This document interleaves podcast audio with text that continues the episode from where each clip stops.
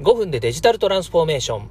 近森光の DX 企画書のネタ帳。こんにちは。近森光です。今日も DX してますか？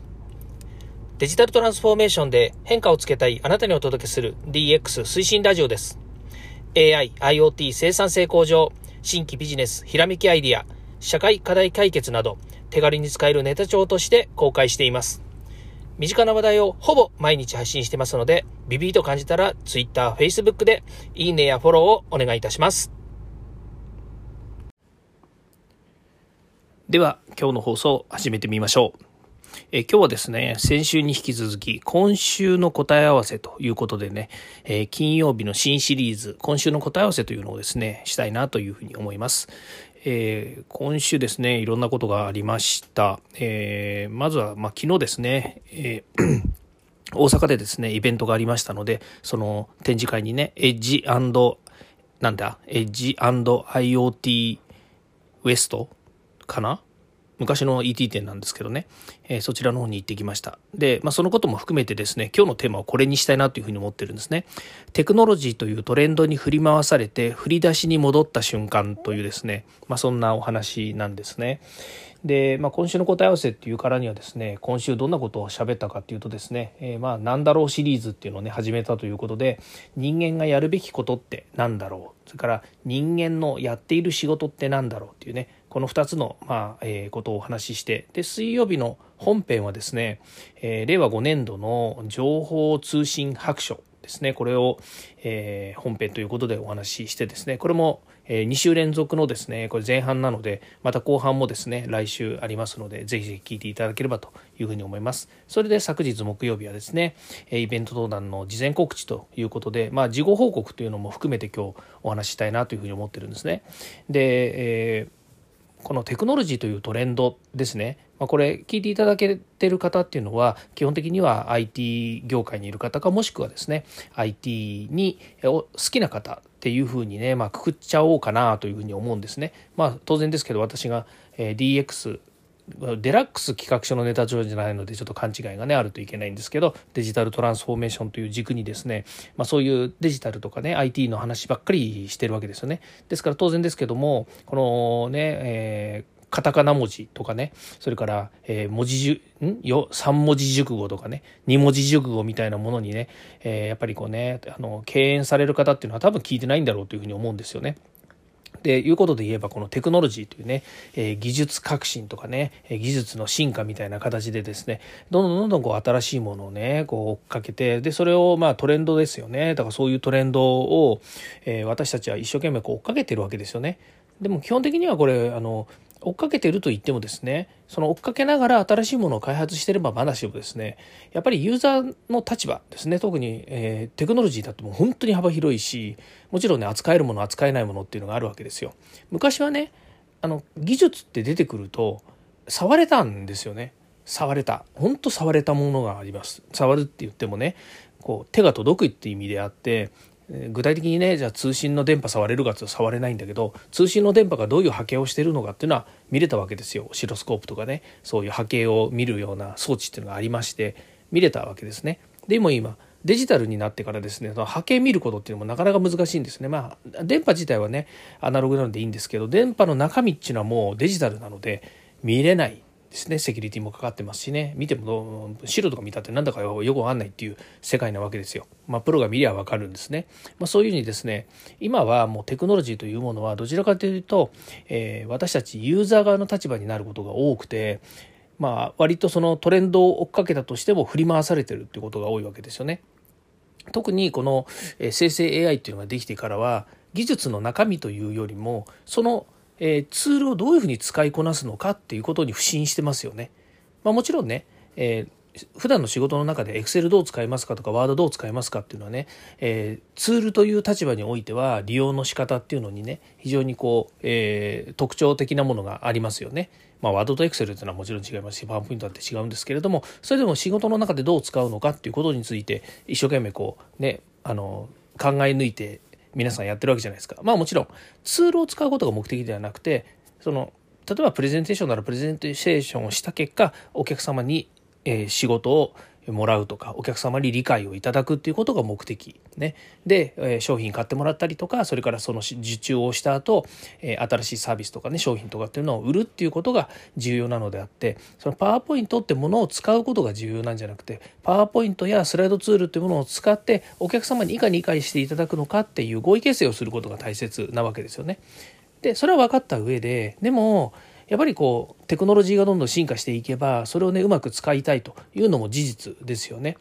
例えばパワーポイントと何かを掛け合わせる。ね、例えば今だったら、え動画を組み合わせるとか音声を組み合わせるとか、ね、アンケートシステム組み合わせるとかっていうことで、えどんどんいろんなものをこうねあの掛け合わせることによって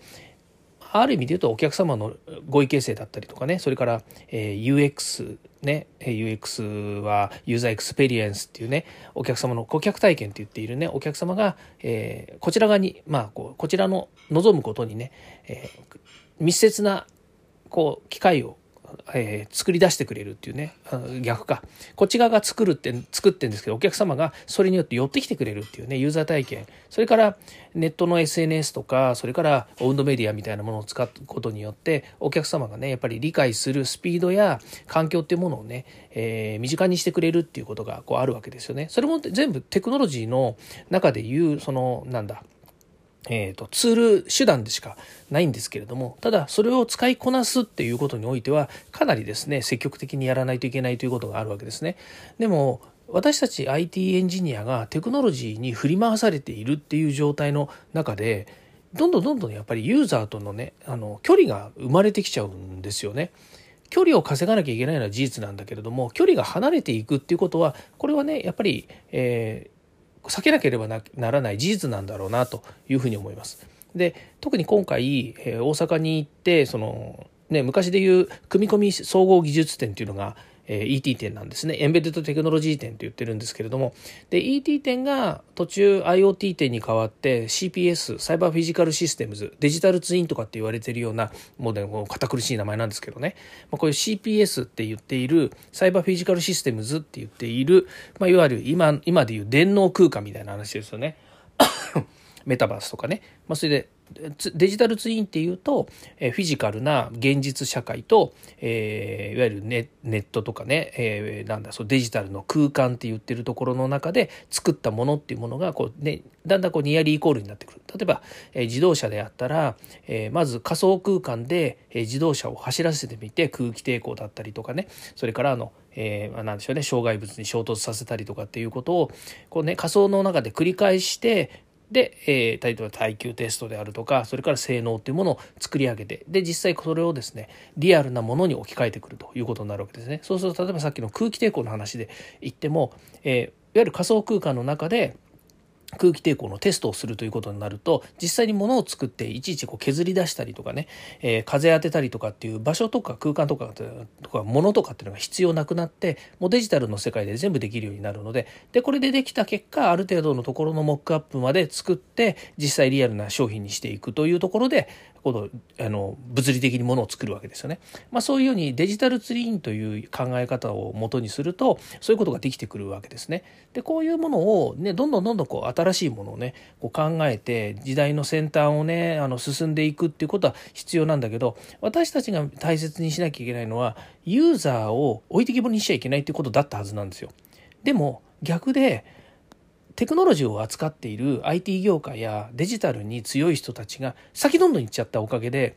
ユーザーがついてこれないっていう状態になったんですよね。で今回、えー、そうは言いながらチャット GPT みたいなものがね出てきて生成 AI が出てきてテクノロジーはわからないし中身はわかんないんだけどもとりあえずまあ使ったらすげえことできるんじゃんっていうところに今来て俺は一周回ってきちゃったわけですね。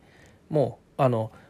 テクノロジーをどんどんどんどん追っかけて追っかけてどんどんどんどん離れていったエンジニアが一周回って生成 AI ができたことによって技術っていうものは分かんないんだけどみんな一緒くたに、えー、こんなすげえことができるじゃんっていうとこに戻ってきたんですよ。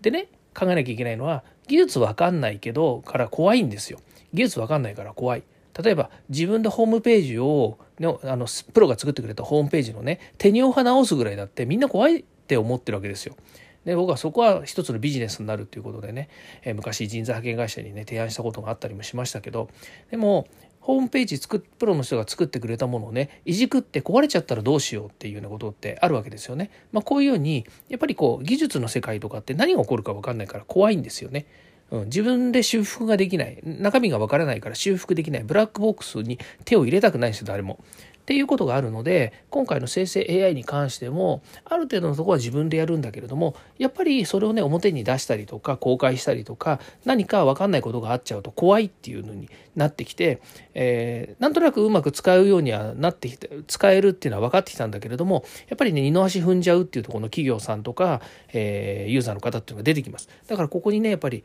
エンジニアというものスペシャリストプロの方たちがねやっぱり介在するっていうのは必要性っていうのはやっぱり出てくるんですよね。それが、えー、こういうねイベントとか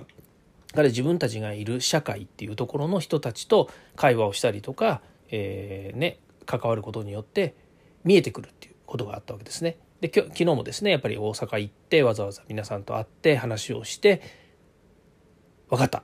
ていうこともあるわけですね分かったって全部分かったわけじゃないんですけどもいろいろ話をして気づきがあったということなんですね。やっぱりね振りやっぱり一回振り回されても振り出しに戻った瞬間にまた新たなね気づきを得るっていうことが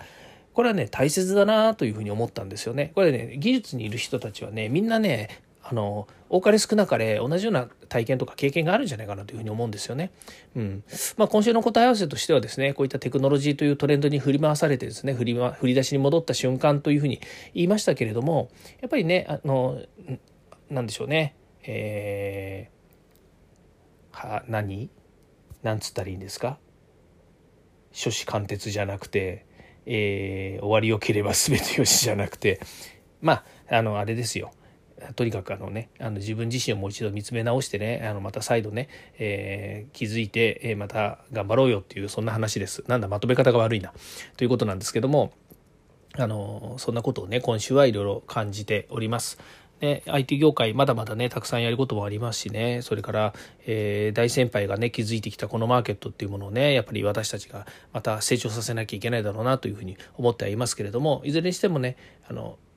テクノロジーの世界に生きてる人たちにしてみるとねお客さんはユーザーなわけですよ。ま、テクノロジーがテクノロジーにということではなくて、テクノロジーを使っていただくお客さんですね。IT 業界にしてみると95%がユーザーなので、ユーザーに対してどういうふうに製品を提供するのか、サービスを提供するのかってことが大切なので、そこをね、やっぱりあの忘れずに、えー、自分たちの足元をね、しっかりと見定めてですね、えー、ビジネスっていうのはやっていく必要があるんだろうなというふうに感じました。はい。ということでね、今日もこれで、えー、終わりたいと思います。何かのヒントになればですね、ヒントやきっかけになれば、えー、幸いです。はい。